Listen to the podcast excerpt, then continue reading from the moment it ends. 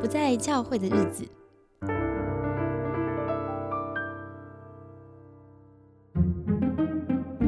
嗨，今天很高兴呢，我邀请了董家华牧师到现场。嘿，大家好。哇塞，今天是重量级来宾。没有，希望体重不要太重。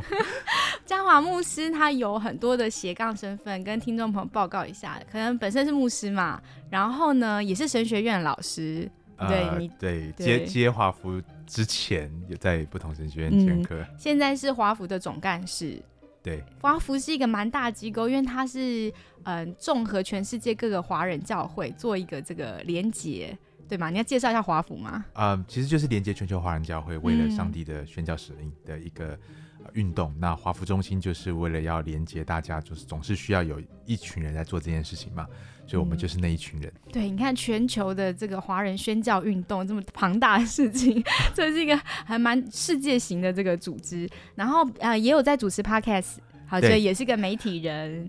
呃，是意外的踏上这条路的。嗯嗯嗯，所以我今天真的很很开心，就是有机会可以跟你一起对话，因为我想象在你有这么多不同身份的状态下面，然后也站在这个华府总干事的位置，应该对可能教会的各种现象有一些比我们更多的了解。呃。不敢更多了解，但是稍微看了不同的面貌。嗯，所以我觉得你你的眼睛可以帮我们打开我们的视野耶，所以还蛮开心可以邀请你，也蛮希望能够在今天的节目可以来回应一下，因为我之前做了我为什么不在教会系列，嗯，然后有一些听友就反映说，他们觉得听了节目之后有一点心灰意冷，就是会沮丧，OK，所以会觉得哦，那怎么办？好像教会有很多问题，那。嗯，我觉得很像这这这个系列出来之后会有两派，嗯，对，好，一种人就是会攻击那种不去教会的人，就是会觉得，哎，你们为什么就是没有信心啊？你的信心应该建立在神身上，怎么会因为教会或组织就退后了呢？他们就会觉得，哎，这样不对。然后有另外一种呢，就是会觉得，哎，教会很有问题，教会就是该骂该死，我们大家从此以后不要去教会好了。就是出现了两个极端，但不是每个人都这么极端。但是总之在这个张力下面，我自己觉得好像是一定就是要找出问题出在谁身上，就掉入那个一定要找出戴罪羔羊的心情上，但。嗯，我觉得这传达出其实好像是两边对彼此的不信任。对，就是教会对离开的人觉得不信任，离开人对教会也失去了信心。嗯嗯，对，所以到底要怎么就是回应这个状况呢？因为确实是有一些人，他们觉得教会好像现在教会没有办法满足他们，然后这个疫情之后也越来越少信徒回去稳定聚会，就确实教会的人数有下降。对，一个共同现象哈。对，那嗯，嘉华今天要上节目，有没有什么样的心情呢？有，我很紧张啊，因为一般都是我访谈别人，很少被访谈啊，不能说很少被访谈，但是第一次在录音室里面这样访谈，有点紧张，有点紧张哈。我们刚好聊说，因为在录音室要面对面，其实这个看到彼此的表情是一个张力哈。对，但是也是一件很享受的事情。嗯，对，好，我们要适应一下紧张之后，就会很享受。好好好好。那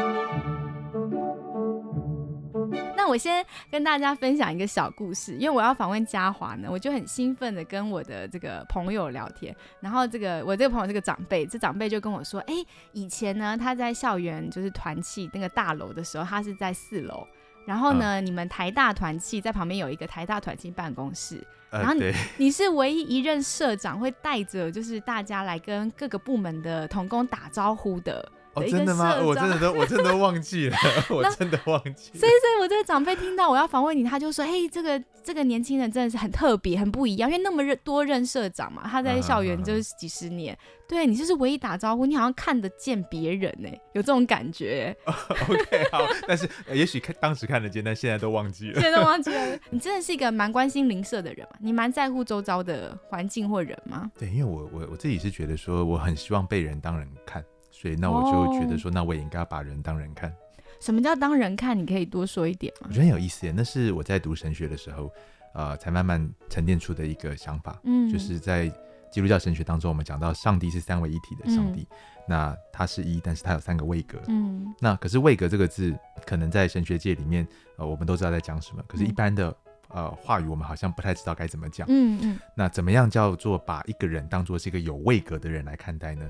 后来就觉得说，其实很简单，就是你真的看到他是一个跟你一样，而且有上帝形象的人。嗯。他有自己的想法，自己的自己的自由，自己的啊主体意识，有自己的情感。那当我真的能够去看见对方的时候，我觉得那是一种对他的一种尊重。也是一种让对方能够活出尊严。那我自己很渴望有尊严的活着，嗯，所以我也会觉得说，那既然我这么渴望被这样子的尊重，当做有尊严的存在，嗯，那我也很希望我能够让我身边的人，在我记得的时候，在我想到的时候，在我没有忘记的时候，也可以这样对别人。哎，我觉得这蛮呼应，因为我们之前就是访问社青，很多社青就表达自己好像没有被当人看。就自己好像是一个工具人，嗯，对，或是我其实有听过一些牧者或传道他们的讲法，他们讲会有的时候就会把会友变成一个集合名词，OK，就是他是我们的羊群，我要为羊群舍命，嗯但是你会觉得羊群。好像他不是一个呃独立的个体的感觉，嗯。对，好像是比较没有能力的，比较需要被别人保护或是挽救的，嗯嗯，对，所以嗯，对我觉得语言是有力量的。那可能今天在我们啊生活在这个资本主义的社会，嗯，很多时候我们都用商业语言、企业的语言来啊讲很多的事情，嗯，那其实我相信大部分的牧者并不是真的把啊会有当做是一个没有面孔的群体，是，但是因为我们讲事情的时候。都是用这些商业界的语言、企业界的语言，所以我觉得这种语言无形当中也会把我们塑造我们的思维。当大家都这样讲的时候，好像一开始我们只是呃借用别人也是这样讲，为了要跟别人沟通，所以会讲哦我的会友、我的羊群、我的教会。可是久而久之，这样的一种语言的使用法，它潜移默化也影响我们怎么思考、怎么看待事情。真的，真的。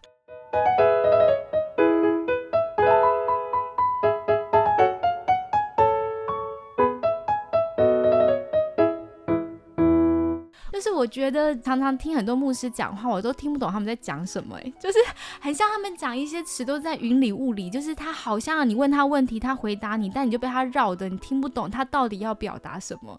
可是跟你讲话，我就会觉得，虽然你也是一个牧师，但是是一个我听得懂你在说什么的牧师。太好了，太好了，好险，好险。好，所以希望今天有很精彩的一些，我们有一些讨论。那哎，我也。聊一个这个我对你的第一印象，我们其实有机会讲话，应该是前阵子开会，因为我们要办一个就是上帝我不想努力了，好给社青的一个直播的节目，所以我们做了一些节目企划讨论。我那时候跟你开完会，我们是视讯开会嘛，开完会之后我就跟呃朋友在聊说，哎，我觉得嘉华讲话好像校长哦。OK，然后我就问朋友说：“哎，你在他大学的时候就认识他，他讲话就是这么少年老成吗？”哦，对，有人这样跟你讲过吗？少年老成了，长相可能有吧。长相讲讲话，我好像大概我的长相已经太老成了，然后我的名字又很老气哦，所以很多人的确就是说看了我的名字啊，就以为是一个六七十岁的牧者。哦，对呀，对，你现在有真的就是所谓牧者的那种稳重风格，可是其实你还是很年轻啊。呃，希望算是。那你个性中有那种很叛逆的，然后很青少年的，比较疯狂的那一面吗？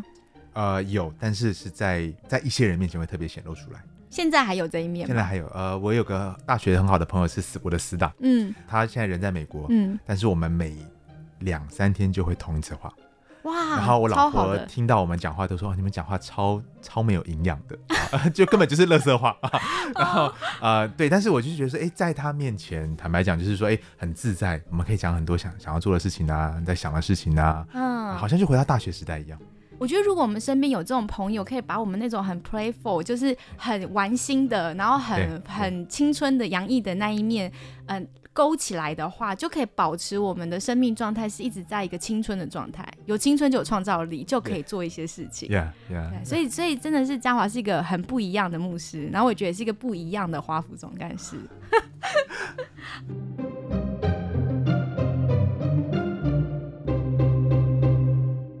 好，那我们就来聊一聊，就是你的专业，你是读实践神学的吗？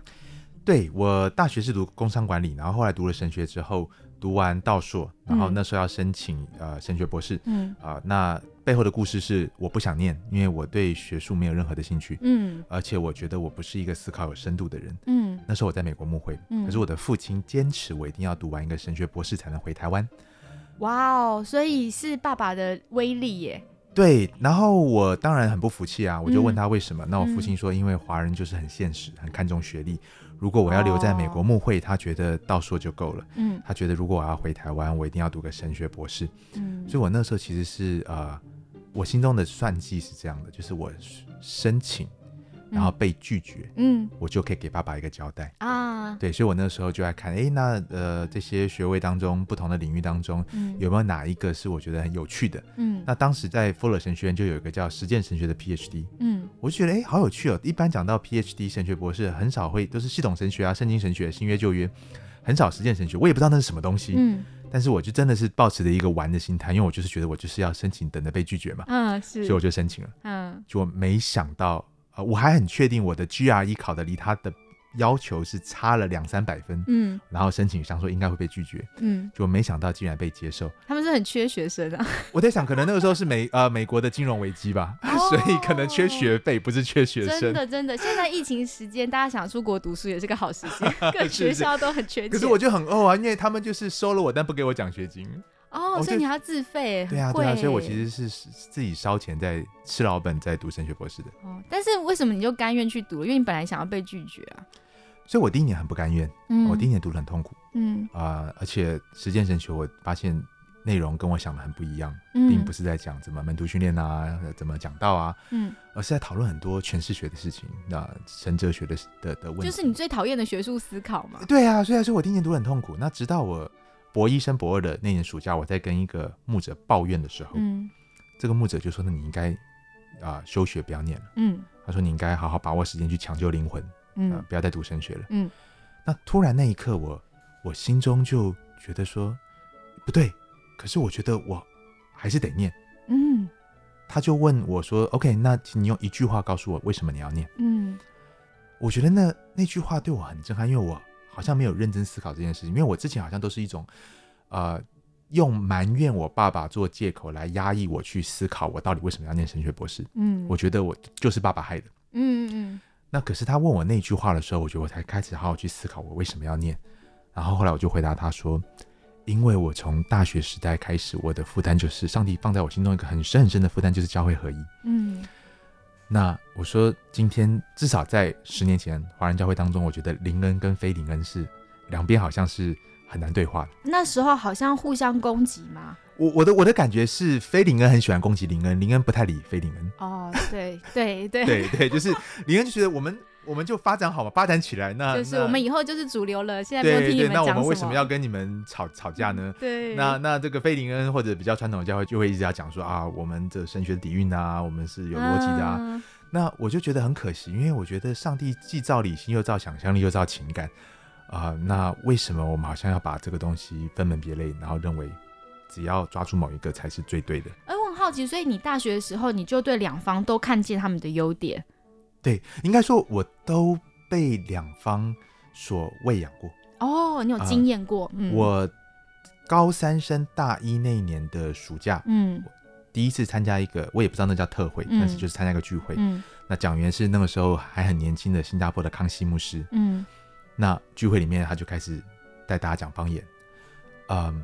或者是他也没有带大家讲，反正他就是开始用方言祷告。嗯，我那时候根本是连方言祷告是什么我都不知道。是那时候也没有领受。嗯，可是我就觉得好感动，好感动，好感动。你可以感受到那个情感。对，我可以感，我可以感觉到，真的是是我从小在教会里面没有没有这样感受过，就是神的灵在，好真实。嗯，然后我觉得在那些信息当中，那种对上帝的信心、单纯的心，是我好渴慕的。嗯，后来我才知道那叫灵恩运动。嗯啊，那时候我也不知道，但是我就觉得。那那的确唤醒了我的信仰的某一个面向，嗯。可是我在大一、大二、大三的时候，也常常去听唐崇荣的神学讲座，是。呃，我也觉得唐牧师的讲座带给我神学的启蒙，带给我极大的喜乐。就那种智性的知识，也让人很很兴奋。对，所以我对我来讲是没有违和的，就是一个是我的智性的呃理性的启蒙，嗯，神学的启蒙；另外一个是我的情感上好像对上帝苏醒了。我觉得都很美啊。可是我就那时候真的很不能理解为什么。两边好像是一个呃是打对台的状况，只能选一个，这样不懂为什么只能选哦，所以合一的感都是那时候，那时候就很深刻，很深刻。嗯，所以你读实践神学就是想要实践这个合一吗？因为我觉得今天在林恩的圈子里面，其实讲究的是友谊跟恩高。嗯，所以我觉得，嗯，我我身旁有一些这样的朋友，我觉得我透过真正的，不是为了要做什么施工，也不是为了要呃回应我的意向，所以我跟他们当朋友，而是我真的很很想认识他们，我也很享受跟他们当朋友。嗯。可是今天，当我们桥要往另外一边搭的时候，就是这个非林恩的这一块搭的时候，这一块又很强调神学思考的能力，所以我觉得我读神学博士是为了做一个搭桥的，是我既有林恩的朋友，嗯，但是也能在非林恩当中，嗯，好像可以透过神学教育，啊，能够是一个一个大小的对话的一个伙伴。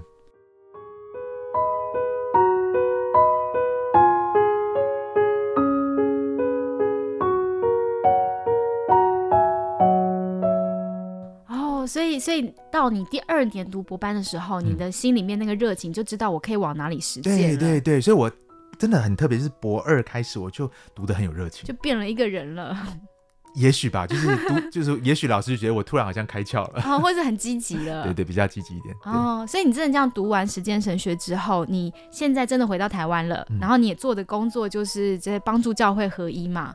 你自己感觉你读完实践神学，然后到你现在第一线服侍，这两这两个不一样的，从知识上学习到我现在真的要去实践了，嗯，你有没有什么样不一样的感受啊？OK，我觉得第一个就是呃，我在做的事情，我觉得不是帮助教会合一，而是见证我们在基督里本来就是一的这件事情。哦，见证，对，就是我们真实的关系，就是我们在基督已经是一了，嗯，但是我们好像很多时候没有活出。我们真实的身份，我们真实的关系，嗯，所以我觉得我，我觉得没有一个人有能力去做教会合一，除了上帝自己是。但是我们被呼召，然后竭力的持守圣灵所赐的合而为一，嗯嗯，然后见证。那第二个就是，呃，在实际上实践的时候，我觉得当然，呃，透过实际的实践，会让我更把我以前学的东西，我觉得有很好的 integration，嗯。但是我觉得如果没有一些前面的学习的基础，啊，后面的 integration 也会弱掉。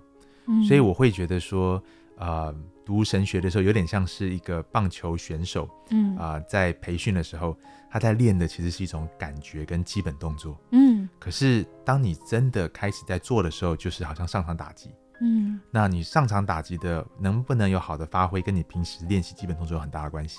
哦，所以蛮有趣，就是神学其实是我们的基本动作。对，我觉得在训练你的肌肉嘛，训练你的你的思维的肌肉，你的神学思维的方式。哦，那到底实践神学是什么？有办法帮我们简单介绍吗？OK，好，传统我们常常认为，呃，实践神学，我们把它理解，常常理解为叫做应用神学。嗯，就是我们先读圣经，从圣经里面建构出一套抽象的理论，是，然后我们再把这套抽象的理论应用在实际的处境当中。嗯，但是如果你仔细想，事实上根本不是那一回事。嗯，为什么呢？我们永远是在具体的处境当中在读圣经。对，所以，我们读圣经所建构出来的理论是受到我们具体处境的影响，嗯，甚至是受到我们当下实践的影响，嗯。所以，实践跟理论的关系，并不是先有理论再有实践，而是一个不断交互影响的关系，嗯。那实践神学其实就是要啊，让我们看到，其实这是我们神学反省的真实的面貌，嗯。所以，我们并不是只是要谈怎么建构一套理论，而是我们要去看我们当下的实践是什么，嗯，以及我们当下实践背后有什么理论影响我们，嗯。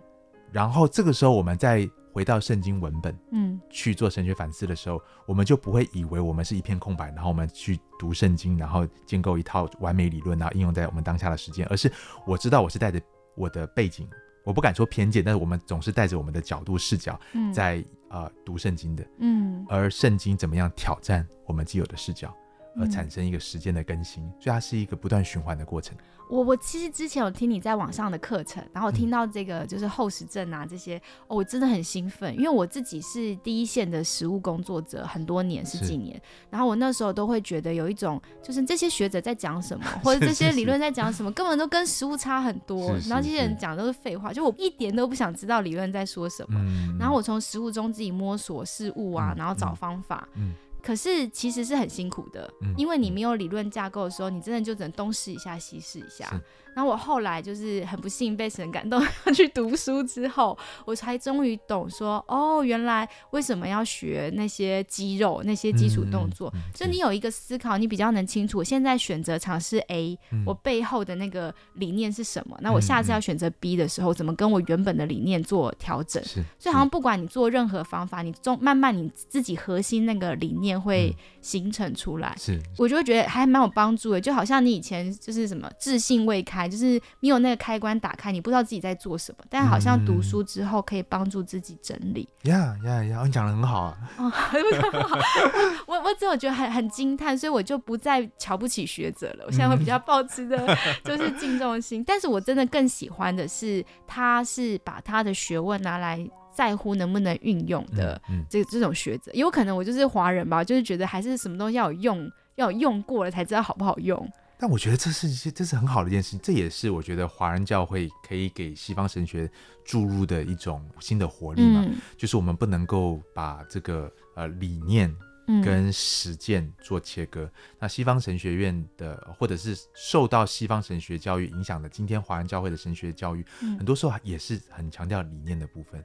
嗯，真的会觉得，比方系统神学比较高尚啊，对对对，好像讲一些比较就是玄幻的哲学思考和希罗哲学，就会觉得哦比较厉害，对对。但来讨论怎么实践的时候，就会觉得哎，这个会不会比较后面？对，而且我们会有个切割，所以某种程度我们也会瞧不起教实践的人。瞧不起，对他在神学院位阶比较低，对，觉得他们就是在讲方法论嘛，他们就是在讲他们在教会怎么牧养嘛。但其实如果我们看到每个牧养的背后，其实是有一套神学的。是，那这个神学是在教会历史当中两千年是啊是逐渐发展的。嗯，为什么今天呃教会的讲台是这样放？嗯，为什么今天的圣餐是这个传统是这样守？是，其实它不是那么。简单的是因为这样很美，嗯，或者是因为这就是传统，一定有它的脉络，嗯。而当我们了解那个脉络的时候，不代表我们要持守那个做法，嗯，而是我们就明白说，哦，原来。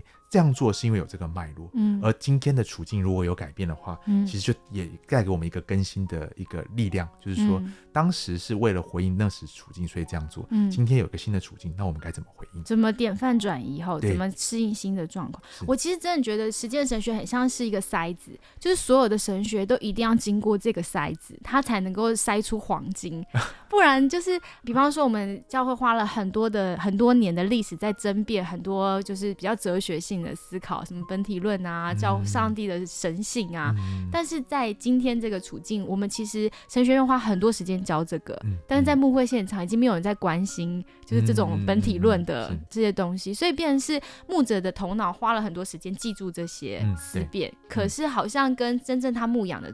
就是比方说，当他的会友问他说：“为什么上帝这样对我？为什么上帝不救我？”的时候，他可以跟他讨论上帝的神性。哦，神是公义的，神是恩典的，这好像就很脱离。是是是。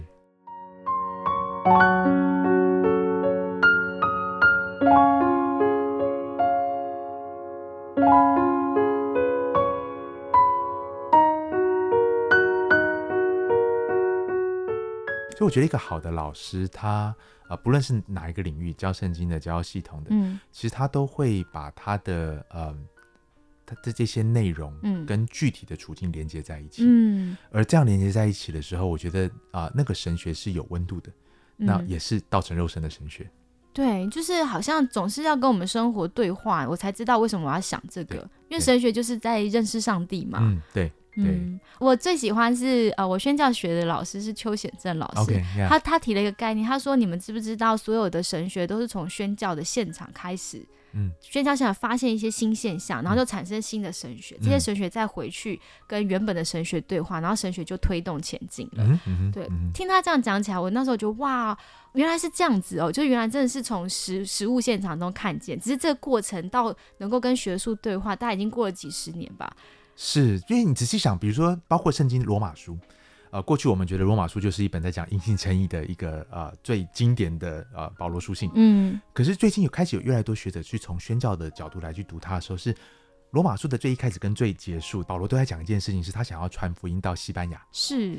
所以头跟尾都在讲这件事情，那中间的内容为什么我们在解读它的时候，我们把它跟这个头跟尾的处境脱离了呢？我们抽换了背景。对，那当我们把这个处境放进去的时候，你再去看保罗的很多的论证，很有趣。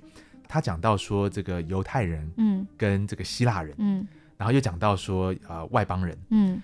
其实最后，他保罗是透过呃一系列的论证，在讲到说，其实我们没有一个族群，没有一个民族能够靠着我们的文化，靠着我们的血缘，在上帝面前称义，嗯，而是都是因着耶稣基督，嗯，那这个跟他把福音带去西班牙就很大的关系的，是因为在犹太人眼中，罗马人是外邦人，啊是不洁净的。可是，在罗马人眼中，西班牙人是化外人，是野蛮人。嗯，所以保罗是把这三群人拉在同一个脉络当中说，但是在基督里，我们之所以能够站立得住的基础是一样的。嗯，所以并不是否定大家的文化差异，嗯，而是让我们之间的文化不变成我们分门别类、分高分低的最主要的，就是它不是我们。